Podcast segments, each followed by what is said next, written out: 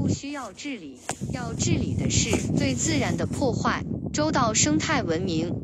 近日，中国生物多样性保护与绿色发展基金会（简称中国绿发会）副理事长周劲峰结合对水的自然状态的尊重及如何科学治理，以及生态修复和生态恢复的对比，对如何讲明白、说清楚生物多样性科学作出指导。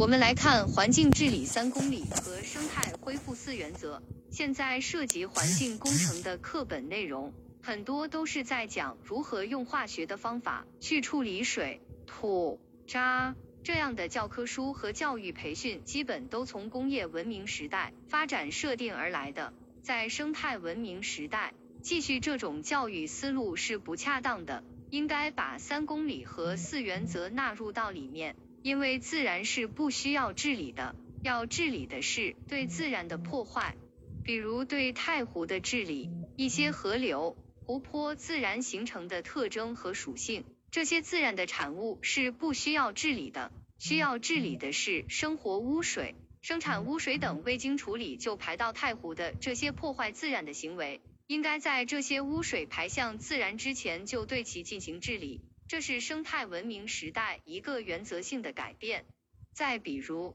环境工程治理的时候，什么要治，怎么治，治到什么程度，也是要有公理遵循的。内蒙古的岱海水质检测出伏超标，有人认为岱海需要治理，但该治理的并不是岱海，而是人为制造并加重污染的企业，因为自然环境中本身就存在氟。如果不是人为制造的污染物排放到自然中，不就不会超标。所以该治理的应该是制造污染物的源头。我们不应该去改变自然，我们要改变的是人对自然的破坏。治理本身是具有巨大生态代价的，所以我们用的每一滴水、每一度电都充满了生态代价。我们用隐性的生态代价去改变自然，这是不科学的。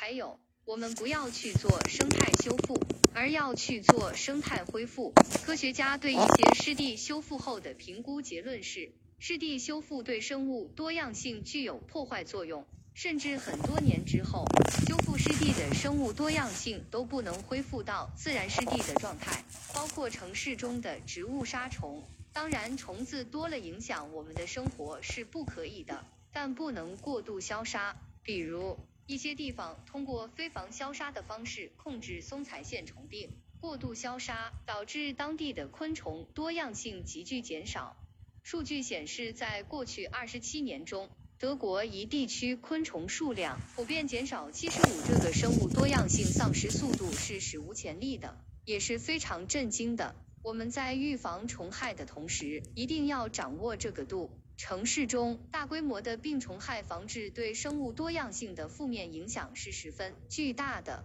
昆虫生物多样性的丧失是整个生态系统崩溃的一部分。如果城市内大批的打药，导致大量昆虫的丧失，进而导致土壤和水中的农药含量增加，这一系列连锁反应对整个人类的生存迟早会敲响警钟。生物多样性科学就是这样。真的从生物多样性保护的立场上和角度上来说，我们当前更重要的应该是让野草长、邻里生物多样性以及遵循环境治理三公理和生态恢复四原则。本文根据语音内容整理，